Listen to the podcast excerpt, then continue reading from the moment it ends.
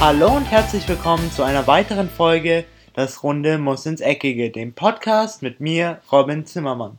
Heute gibt es mal wieder eine Folge, die wahrscheinlich die meisten FC Bayern-Fans sehr, sehr interessieren wird.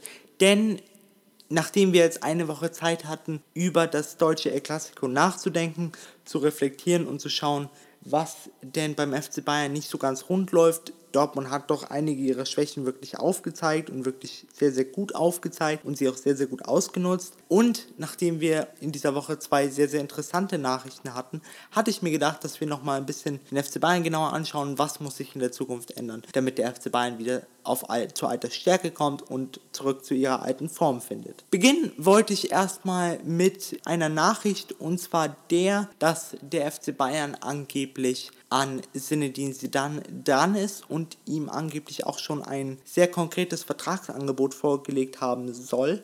Der Franzose scheint nicht abgeneigt zu sein, denn dieser hatte sich doch nach dem dreimaligen Champions League Erfolg hintereinander mit Real Madrid 2018 von der Trainerbühne verabschiedet für ein Jahr. Er sagt, er ähm, legt ein Jahr Pause ein, um zu reflektieren, was passiert ist und sich dann einen neuen Trainerjob zu suchen und anscheinend sei, sei er nicht so sehr abgeneigt von einem Trainerjob beim FC Bayern. Trotzdem würde ich an dieser Stelle, jetzt sagen bestimmt viele, ja, okay, Cindy Sedan kommt, jetzt brauchen wir Kovac nicht mehr. Jetzt kann Kovac wirklich gehen, Koffer packen und das war schön. Aber ich persönlich bin der Meinung, dass man Nico Kovac nochmal auf jeden Fall Zeit geben sollte. Er wird die Zeit auch noch bekommen, bis zumindest zu der Winterpause und dann wird sich der FC Bayern auf jeden Fall nochmal zurücknehmen, schauen und wirklich ganz genau analysieren und reflektieren, ob Nico Kovac noch eine Chance beim FC Bayern hat, ob der FC Bayern noch eine Chance auf den Meistertitel hat, denn das ist, glaube ich, aktuell Priorität Nummer 1 beim FC Bayern. Sollte aber Nico Kovac am Ende der Saison ohne Titel dastehen und ich persönlich bin auch der Meinung, sollte er mit einem Titel dastehen, sei ob es oder wenn es die Champions League ist, dann könnte das Ganze nochmal anders enden. Aber wenn es eben nur in Anführungszeichen der DFB-Pokal, die Meisterschaft oder beides ist, gehe ich mal sehr, sehr stark davon aus,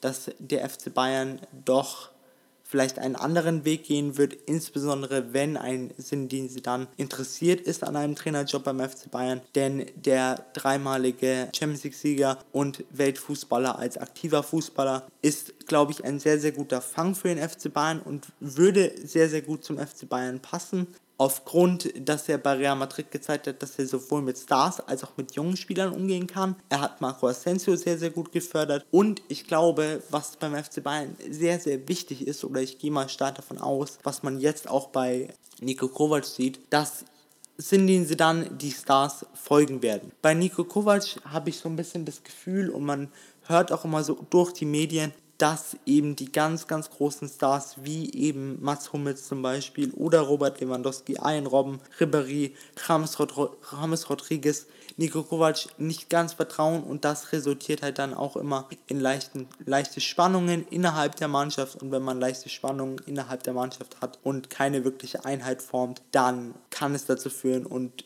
ist es aktuell so, wie man beim FC Bayern sieht, dass kein Spieler so wirklich seine richtige Leistung abrufen kann. Jetzt wollte ich aber noch mal kurz drauf eingehen, ein bisschen auf das Spiel gegen Dortmund, was ich finde Dortmund verdient gewonnen hat, weil sie insbesondere in der zweiten Halbzeit wirklich die Schwächen des FC Bayern aufgezeigt haben. Sie waren vorne besser vom Tor, haben ihre Chancen genutzt und Jetzt wollte ich die Chance nutzen, an diesem Spiel nochmal ein paar Problemzonen beim FC Bayern festzumachen, was der FC Bayern möglichst schnell ändern muss und welche, auf welchen Positionen er nachlegen muss, sodass er wieder zu der alten Stärke findet.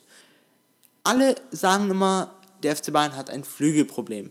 Ich bin mittlerweile der Meinung, dass er das nicht mehr hat. Er hatte das auf jeden Fall vor zwei Jahren noch, aber mittlerweile haben sie es sehr, sehr gut gemacht. Sie haben auf der einen Seite jetzt Serge Gnabry, der die Chance gerade nutzt, dass ein Ian Robben verletzt ist und auch ein James Rodriguez nicht wirklich berücksichtigt wird unter Nico Kovac. Er hat sehr, sehr gute Spiele abgeliefert, unter anderem das Spiel gegen Dortmund, wo er eine Vorlage und eine indirekte Vorlage hatte. Und auf der anderen Seite hat man, wenn er fit ist, einen Kingsley Coman, der für mich wirklich zu einem Weltklasse-Spieler reifen kann und da bin ich mir auch ganz sicher reifen wird. Nur es geht halt daran, ihn wieder fit zu kriegen, ihn konstant fit zu, fit zu halten und dann wird er auch wieder seine alten Leistungen abrufen können. Und Dann hat man noch mit Alfonso Davies einen, der jetzt von den Vancouver Whitecaps kommt, der auch sehr, sehr großes Potenzial mit sich bringt, eine wahnsinnige Schnelligkeit, einen guten Körper für einen 18-Jährigen und somit auch hier einen guten Ersatz für Kingsley Coman. Das Problem, was der FC Bayern in meinen Augen hat, ist das,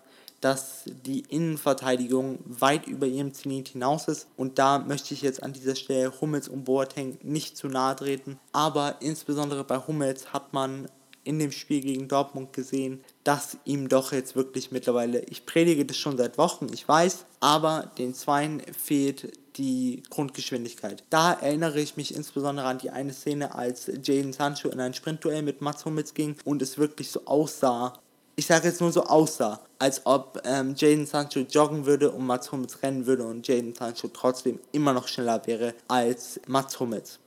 Ich bin der Meinung, dass man bei diesen beiden mittlerweile jetzt vielleicht, so leid es mir tut, am Ende der Saison einen Schussstrich ziehen sollte, für die beiden möglichst viel Geld noch rausholen sollte, für beide so um die 30, 35 Millionen und diese, dieses Geld, was man dann von den beiden bekommt, in neuere, jüng, jüngere Innenverteidiger investieren sollte. Ich erinnere da zum Beispiel an Matthias de Licht, der wie sein Berater behauptet von Ajax Amsterdam nicht mehr lange bei ihnen spielen wird und auf dem Weg oder auf der Suche nach einem anderen Club in Europa ist. Anscheinend ist er auch interessiert daran, dem FC Bayern, zu dem FC Bayern zu gehen, aber der FC Bayern hat auch hochwertige Konkurrenz mit zum einen Tottenham Hotspur, aber auch dem FC Barcelona. Weiter geht's beim FC Bayern im Mittelfeld.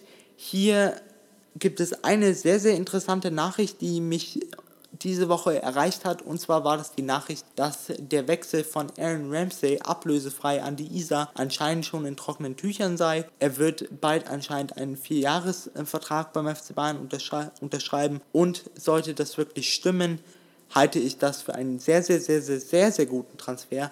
Denn das ist der Spieler, der der der dem FC Bayern aktuell fehlt. Das ist der Achter, der sowohl Offensive als auch Defensive kann, denn so ein Spieler hat der FC Bayern aktuell nur in Leon Goretzka, der aber aktuell sich auch ein bisschen schwer tut, seine Rolle beim FC Bayern zu finden. Er zeigt jetzt wirklich immer bessere Leistungen, immer bessere Leistungen, hat auch gegen Dortmund sehr, sehr stark gespielt und wird sich, glaube ich, auch in den nächsten vier, fünf Monaten zu einer richtig festen Größe in der FC Bayern Mannschaft entwickeln. Trotzdem, ein Aaron Ramsey wäre wirklich eine sehr, sehr gute Verstärkung was aber zur Folge haben könnte, dass andere weichen müssten. Und zwar würde ich behaupten, dass der FC Bayern nur noch drei andere Mittelfeldspieler, die sie aktuell haben, halten würde. Und zwar wäre das Thiago, Goretzka und Tuliso. Andere wie Javi Martinez, James Rodriguez oder auch Renato Sanchez werden wahrscheinlich am Ende der Saison den FC Bayern verlassen. Javi Martinez ist auch schon über seinen Zenit hinaus. Ein Renato Sanchez hat nie den Anschluss zum FC Bayern gefunden, konnte nie wirklich seine Leistungen abrufen und konnte sich auch nie wirklich in die Startformation des FC Bayern spielen und eben ein James Rodriguez hat das Problem, dass wenn ein Aaron Ramsey kommt, er wahrscheinlich keinen Platz mehr in der Münchner, mit, im Münchner Mittelfeld finden wird. Und sollten die Meldungen um Sindin Sedan stimmen, wissen wir, dass er und Sindin Sedan nicht wirklich die größten Fans voneinander sind und da es dann doch relativ wahrscheinlich ist, dass diese beiden eher getrennte Wege gehen werden, ohne nochmal zusammenzuarbeiten zu müssen. Schlussendlich glaube ich, dass der FC Bayern weiß, was sie tun müssen und sie werden auch viele Hebel in Bewegung setzen, wenn nicht in der Winterpause, dann auf jeden Fall im Sommer. Ich gehe fest davon aus, dass wir einen Trainerwechsel sehen werden. Ich gehe fest davon aus, dass wir mindestens vier, fünf neue Spieler ab nächster Saison an der Siebener Straße sehen werden. Aber ich bin auch immer noch fest davon überzeugt, dass Niko Kovac das Ganze noch drehen kann, denn er hat auf jeden Fall am Anfang der Saison gezeigt, dass er ein guter Trainer ist. Jetzt geht es halt einfach nur nochmal die Kurve zu kriegen und der Welt zu zeigen, dass er trotzdem immer noch ein guter Trainer ist und dass der FC Bayern immer noch die beste Mannschaft in Deutschland ist. Damit geht auch die heutige Podcast-Folge mal wieder zu Ende. Ich hoffe natürlich, es hat euch wie immer gefallen und insbesondere alle FC Bayern-Fans sind jetzt über die News der Woche zu ihrem Verein geupdatet. Hiermit wünsche ich euch dann auf jeden Fall ein schönes Wochenende. Genießt den International Break. Ich weiß nicht, ob ihr den genießen könnt, aber ich persönlich bin nicht der größte Fan davon. Jedoch werden wir uns trotzdem wieder am Montag hören, wenn wir ein bisschen über die internationalen Spiele reden werden. Vielleicht werde ich mir ein, zwei Nationen rauspicken, die wir mal ein bisschen genauer analysieren. Wir werden auf jeden Fall sehen, was kommt. Bis dahin, ich wünsche euch ein schönes Wochenende. Das war es jetzt erstmal von mir. Ich bin raus und ciao.